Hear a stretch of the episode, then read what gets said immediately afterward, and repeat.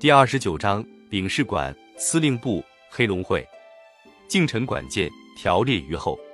对日本一暗中联合而外称拒绝也。关东之人恨日本刺骨，日本近。关东与党军和谐，而力足以取之。然日本即取关东不能自治，非得皇上正，未则举措难施。今其实日渐紧张，关东因无以图存，日人亦无策善后，此田中之所以屡试善意也。我皇上并无一城一旅，不用日本可以恢复。即难得而易失，天子不取，后悔莫追。故对日本只有联合之诚，万无拒绝之理。所难者，我借日本之力而避，先得关东之心。若令关东之人以我和日谋比，则以后欲有东三省拥戴，事有所难。此意不妨与日本当机要人民言之，将来皇上复位，日本于三省取得之权，尚需让步方易办理。这是一九二八年我收到的一份奏折中的一段。这段话代表了张元礼多数人的想法。也是我经过多年的活动后日益信服的结论。前面已经说过，我自从进了北府，得到了日本人的关怀以来，就对日本人有了某些信赖。我在日本公使馆里住了些日子，到了天津之后，我一天比一天更相信，日本人是我将来复辟的第一个外援力量。我到天津的第一年，日本总领事古田茂曾请我参观了一次日本侨民小学。在我往返的路上，日本小学生手持纸旗，夹道向我欢呼万岁。这个场面使我热泪满眶，感叹不已。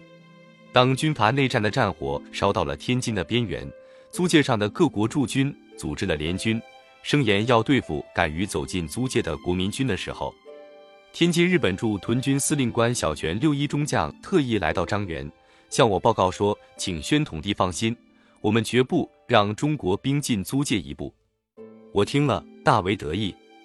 每逢新年或我的寿辰，日本的领事官和军队的将驻们必定到我这里来祝贺。到了日本天长节，还要约我去参观阅兵典礼。记得有一次天长节阅兵，日本军司令官植田千古邀请了日租界不少高级御工，如曹汝霖、陆宗舆、靳云鹏等人都去了。我到场时。植田司令官特意骑马过来行之敬礼。当阅兵完毕，我们这些中国客人凑在一起，竟然随着日本人同声高呼“天皇万岁”。日军司令部经常有一位驻级参谋来给我讲说时事，多年来十分认真，有时还带来专门绘制的图表等物。第一个来讲的大概是名叫河边的参谋，他调走之后继续来讲的是金字定一，接金字的是后来。在伪满当我的御用挂的吉冈安直，这个人在伪满与我相处十年。后面我要用专门的一节来谈他。日军参谋讲述的时事主要是内战形势，在讲解中经常出现这样的分析：中国的混乱根本在于群龙无首，没有了皇帝，并由此谈到日本的天皇制的优越性，谈到中国的民心唯有宣统帝才能收拾。中国军队的腐败无力是不可或缺的话题，自然也要用日本皇军做对比。记得济南惨案发生后，吉冈安只至少用了一个小时来向我描述蒋介石军队的无能。日本布告的抄件就是那次他给我拿来的。这些讲话加上历次检阅日军时获得的印象，使我深信日本军队的强大，深信日本军人对我的支持。有一次，我到白河边上去游逛。眺望停在河中心的日本兵舰，不知兵舰舰长怎么知道的，突然亲自来到岸上，前进的邀请我到他的舰上参观。到了舰上，日本海军将校列队向我致敬。这次由于仓促间双方都没有准备翻译，我们用笔谈了一阵。这条兵舰舰名腾，船长姓莆田。我回来之后，莆田和一些军官向我回访，我应他的请求，送了他一张签名照片。他表示这是他的极大的荣幸。从这件事情上，我觉得日本人是从心眼里对我尊敬的。我拉拢军阀，收买政客，任用客卿，全部见效之后，日本人在我的心里的位置就更加重要了。起初，日本人三个字在我心里是一个整体，这当然不包括日本的老百姓。而是日本公使馆、天津日本总领事馆和天津日本驻屯军司令部里的日本人，以及和罗振玉、声允来往的那些非文非武的日本浪人。我把他们看成整体，是因为他们同样的保护我，把我当做一个皇帝来看待，同样的鄙夷民国，称宋大清。在我最初提出要出洋赴日的时候，他们都同样的表示愿意赞助。一九二七年，我由于害怕北伐军的逼近。一度接受罗振玉劝告，决定赴日。经过日本总领事的接洽，日本总领事馆向国内请示，田中内阁表示了欢迎，并决定按对待君主之礼来接待我。据罗振玉说，日本军部方面已准备用军队保护我启程，只是由于形势的缓和，也由于陈宝琛、郑孝胥的联合劝阻，未能成行。后来，南京的国民党政府成立了。官方的打倒帝国主义、废除不平等条约之类的口号消失了。我逐渐发现，尽管日本人的尊敬、保护仍然未变，但是在我出洋之类的问题上，他们的态度却有了分歧。这种分歧甚至达到了令我十分愤慨的程度。一九二七年下半年，有一天，罗振玉向我说：“虽然日租界比较安全，但究竟是鱼龙混杂。”据日本司令部说。革命党，这是一直保留在张元里的对于国民党和共产党的笼统称呼。这便衣，这是对于秘密工作者的称呼，而且按他们解释，都是带有武器的，混进来了不少。剩下的安全颇为可虑。依臣所见，仍以暂行东幸为宜，不妨先到旅顺。恭亲王在那边有了妥善筹备，日本军方也愿协助，担当护驾之责。这时我正被革命党便衣的谣言弄得惶惶不安。听了罗振玉的话，特别是蒲伟又写来了信，我于是再一次下了出行的决心。我不顾陈宝琛和郑孝胥的反对，立刻命令郑孝胥去给我找日本总领事，我要亲自和他见面谈谈。郑孝胥听了我的吩咐，怔了一下，问道：“皇上请加藤，由谁做翻译呢？是谢介石吗？”我明白了他的意思。谢介石是个台湾人，由于声允的引荐，在北京时就出入宫中。张勋复辟时做了十二天的外务部官员，后来由日本人的推荐，在李景林部下当秘书官。这时跟罗振玉混在一起，不断的给我送来什么便衣队行将举事、革命党将对我进行暗杀等等情报。劝说我去旅顺避难的也有他一份。郑孝胥显然不喜欢罗振玉身边的人给我当翻译。而同时，我知道在这个重要问题上，罗振玉也不会喜欢郑孝胥的儿子郑垂或者陈宝琛的外甥刘朗业当翻译。我想了一下，便决定到我用英文翻译。加藤会英文，总领事加藤和副领事冈本一策、白景康都来了。听完我的话，加藤的回答是：陛下提出的问题，我还不能立即答复，这个问题还需请示东京。我心里想，这本是日本司令部对罗振玉说没有问题的事。再说，我又不是到日本去，何必去请示东京？天津的高级御工也有到旅顺去避暑的，他们连日本总领事馆也不用通知就去了，对我为什么要多这一层麻烦？我心里的话没完全说出来，加藤却又提出了一个多余的问题：请问这是陛下自己的意思吗？是我自己的。我不痛快的回答。我又说，现在有许多对我不利的消息，我在这里不能安心。据日本司令部说，现在革命党派来不少便衣，总领事馆一定有这个情报吧？那是谣言，陛下不必相信他。加藤说的时候，满脸的不高兴。他把司令部的情报说成谣言，使我感到很奇怪。我曾根据那情报请他增派警卫，警卫派来了，他究竟相信不相信那情报？我实在忍不住地说：“司令部方面的情报怎么会是谣言？”加藤听了这话，半天没吭气。那两位副领事不知道他们懂不懂英文，在沙发上像坐不稳似的蠕动了一阵。陛下可以确信，安全是不会有问题的。加藤最后说：“当然，到旅顺的问题，我将遵命去请示帝国政府。”这次谈话使我第一次觉出了日本总领事馆。和司令部方面之间的不协调，我感觉到奇怪，也感觉到很气人。我把罗振玉、谢介石叫了来，又问了一遍。他们肯定说，司令部方面和接近司令部方面的日本人都是这样说的，并且说，司令部的情报是极其可靠的，关于革命党的一举一动，向来都是清清楚楚的。不管怎么说，即使暗杀是一句谣言，也要防备。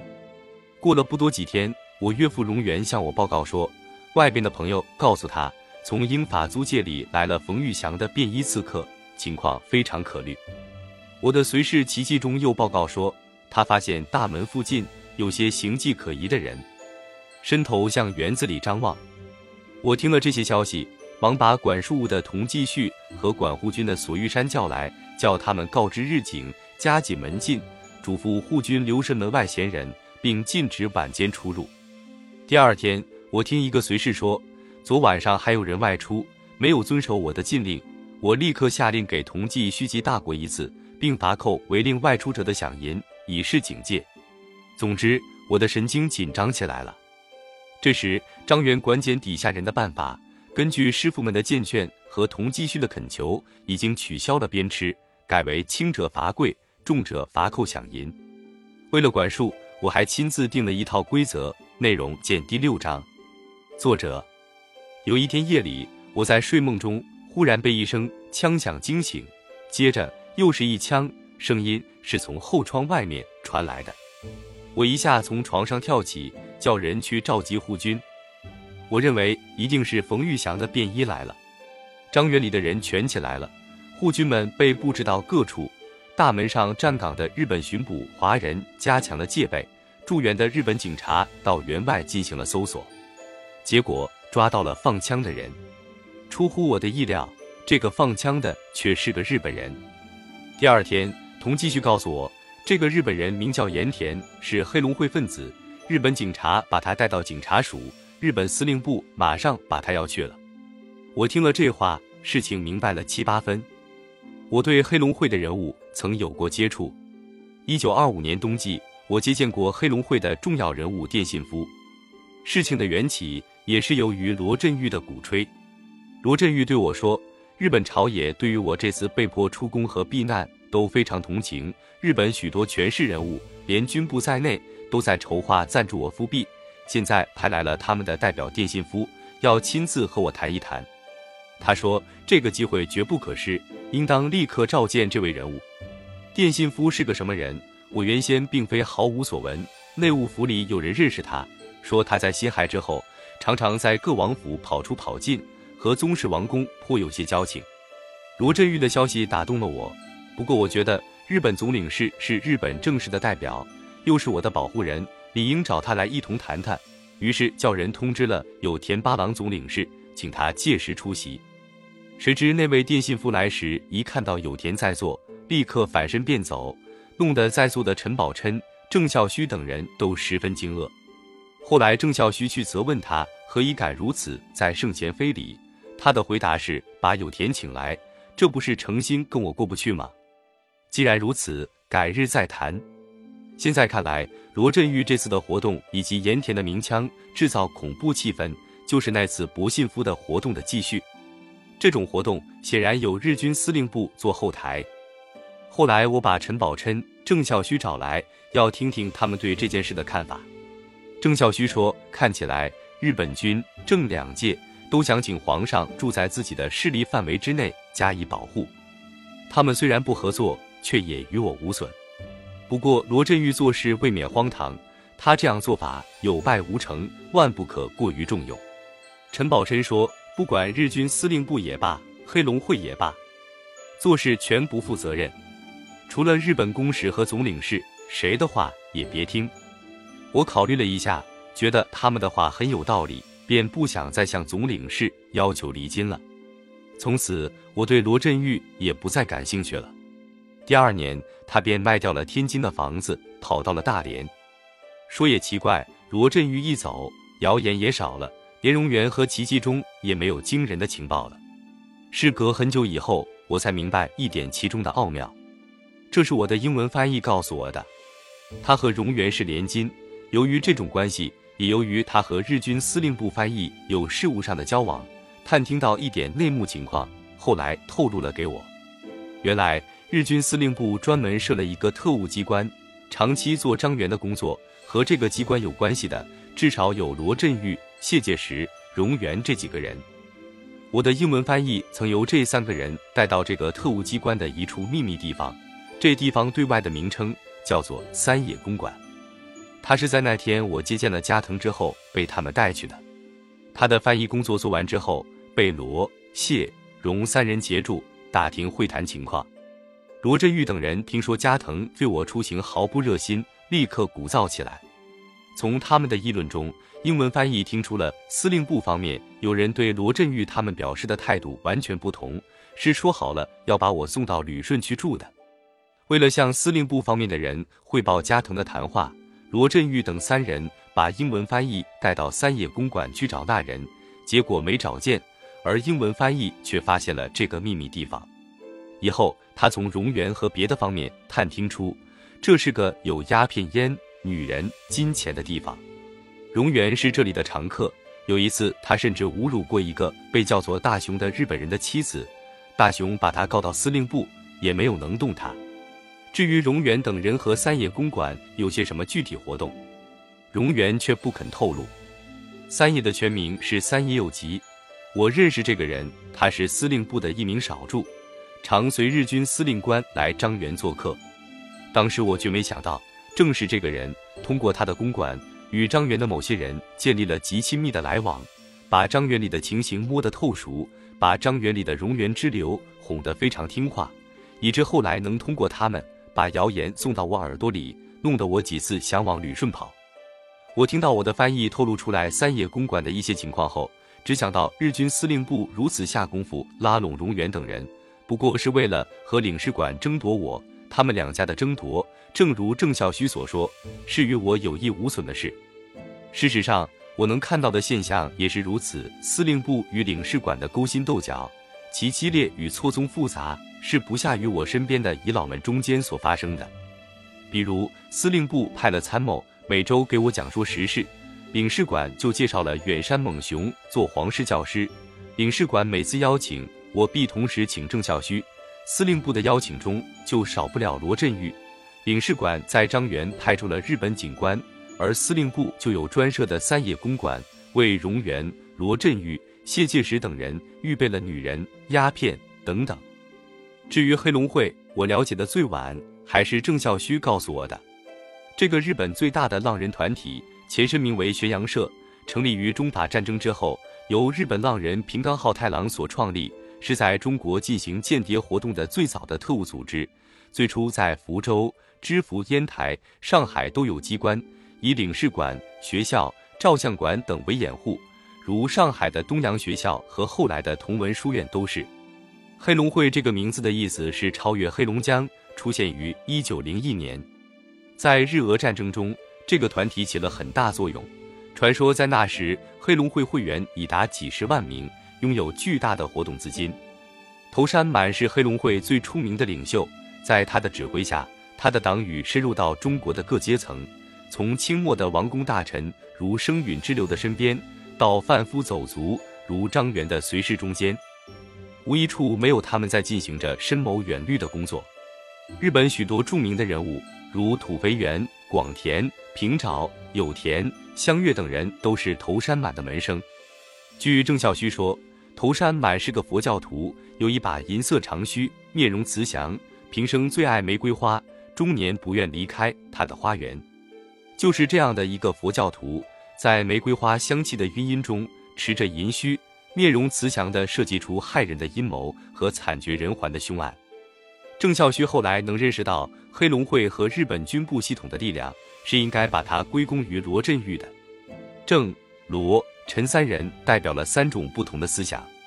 罗振玉认为，军部人物以及黑龙会人物的话全是可靠的，他对谢米诺夫和多布端的信任，也一半是出于谢多二人和黑龙会的关系。陈宝琛则认为，除了代表日本政府的总领事馆以外，别的日本人的话全不可信。郑孝胥公开附和着陈宝琛，以反对罗振玉。他心里起初也对司令部和黑龙会存着怀疑。但他逐渐的透过罗振玉的吹嘘和黑龙会的胡作非为，看出了东京方面某种势力的动向，看出了日本当局的实在意图，最后终于看出了这是他可以仗势的力量。因此，他后来决定暂时放下追求各国共管的计划，而树桩东行，专门到日本去找黑龙会和日本参谋总部。